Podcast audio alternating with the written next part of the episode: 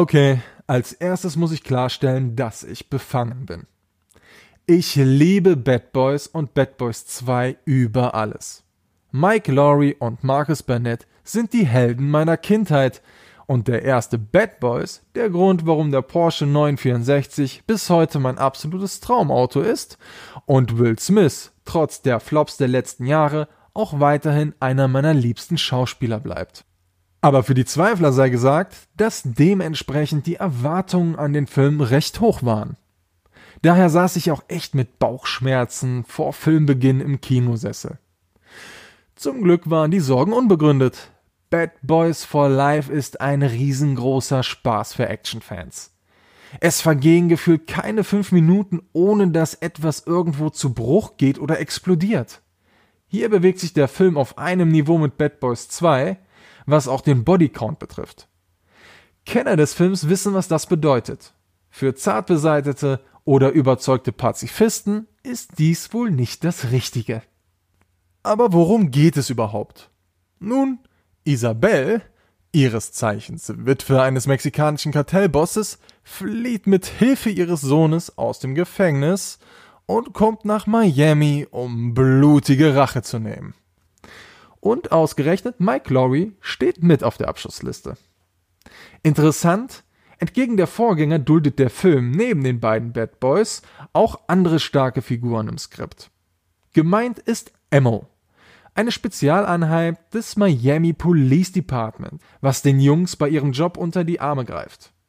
Sie werden sogar sehr deutlich als die moderneren und besseren Cops dargestellt, was eine angenehme Dynamik in die Geschehnisse bringt. Überraschend war auch, wie offen Smith und Lawrence hier mit ihrem Alter umgehen. Marcus ist Großvater und Mike färbt sich den Bart. Beide Figuren sind sichtlich reifer und es wird gar nicht erst versucht, sich Jahrzehnte jünger darzustellen. Etwas schade ist jedoch, dass die beiden Hauptfiguren kaum bis keine Entwicklung spendiert bekommen haben. Ja, sie sind älter und das wird auch thematisiert. Aber charakterlich sind die Figuren dieselben wie schon vor 20 Jahren. Mike Lowry ist noch immer der adrenalinsüchtige Aufschneider mit Anzug und Porsche, während sein Partner und bester Freund Marcus Burnett der etwas tollpatschige Familienvater ist, der lieber einen Gang runterschrauben würde. Erste Leaks besagten damals einen interessanteren Plot, in dem sich die Freunde entzweit hätten, Burnett im Ruhestand wäre und Laurie in einer Midlife-Crisis stecken würde. Leider wurde den Figuren ein solch starker Wandel nicht angedichtet. Auf der anderen Seite wäre dies auch nicht wirklich originell gewesen. Und für einen Actionfilm gehört die Story von Bad Boys for Life eh noch zu den besseren. Auch etwas ernüchternd ist das Emo-Team. Die jungen Cops kommen direkt aus der Klischeeschublade für Einsteiger.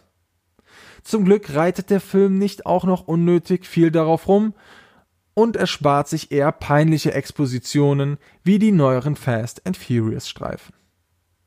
Auf absolutem Top-Niveau ist jedoch die Action, die gerade im Vergleich zur unsinnig überbordenden Action der neueren Fast and Furious Teile sich angenehm zurücknimmt. Alles wirkt handgemacht und bis auf sehr wenige Ausnahmen wird auf CGI verzichtet. Fast bodenständig. Das bedeutet aber nicht, dass es nicht gewaltig krachen würde.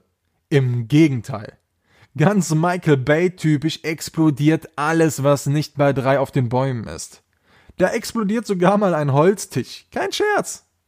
Mit Logik hat das wenig zu tun. Soll es aber auch nicht. Bad Boys for Life soll vor allen Dingen Spaß machen. Und das tut der Streifen. Auf einem Niveau mit seinen Vorgängern. Mittlerweile ist auch bekannt, dass es einen Bad Boys 4 geben wird. Hoffentlich müssen wir auf den nicht wieder über zehn Jahre warten.